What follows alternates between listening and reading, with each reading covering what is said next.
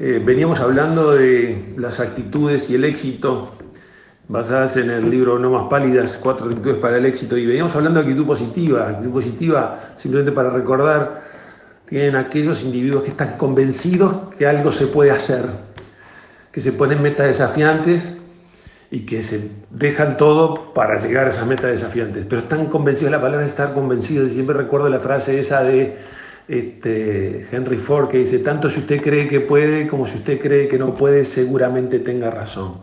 Por eso es tan importante la actitud positiva para el futuro, para poder definir su mejor futuro e ir a buscarlo todas las mañanas.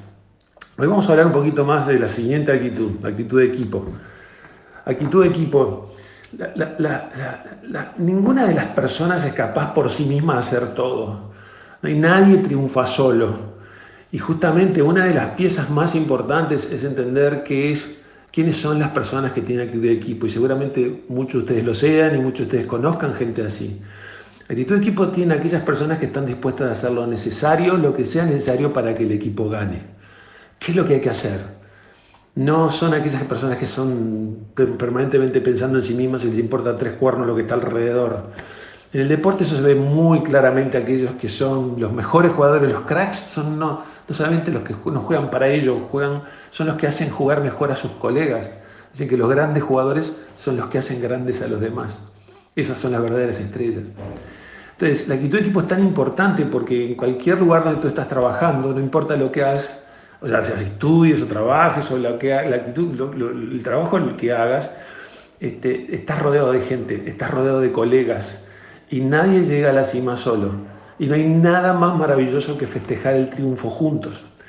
Eh, los que tienen actitud de equipo se distinguen muy claramente, son esas personas que siempre están ahí, son las personas que siempre están prontas para darte una mano, son las personas que pueden sacrificar el yo por el nosotros, son aquellas personas que no tienen ningún problema en asumir la tarea que haya que asumir porque entienden que hay un bien mayor, que hay algo más grande.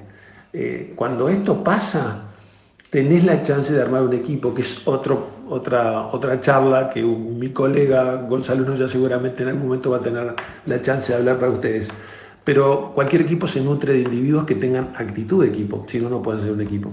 Y lo que tiene de fantástico tener jugadores de equipo en cualquier organización, chica, mediana, grande, no importa, es que eso te da una fuerza distintiva. Ya sabemos que son los equipos los que ganan campeonatos, los individuos pueden ganar algún partido, pero esto es un campeonato a largo plazo, nuestro trabajo, nuestro estudio son campeonatos a largo plazo y nadie llega solo. Y gran parte del éxito de una organización o de los individuos es tener a otros al lado que estén dispuestos a hacer lo que sea necesario para que el equipo gane.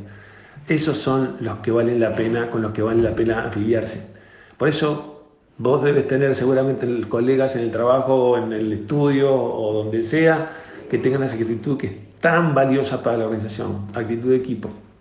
Eso es el sacrificio necesario para que el equipo gane y eso le da una fuerza distintiva a la organización. Un placer estar con ustedes nuevamente. Seguimos charlando sobre no más pálidas y las cuatro actitudes para el éxito. Un abrazo.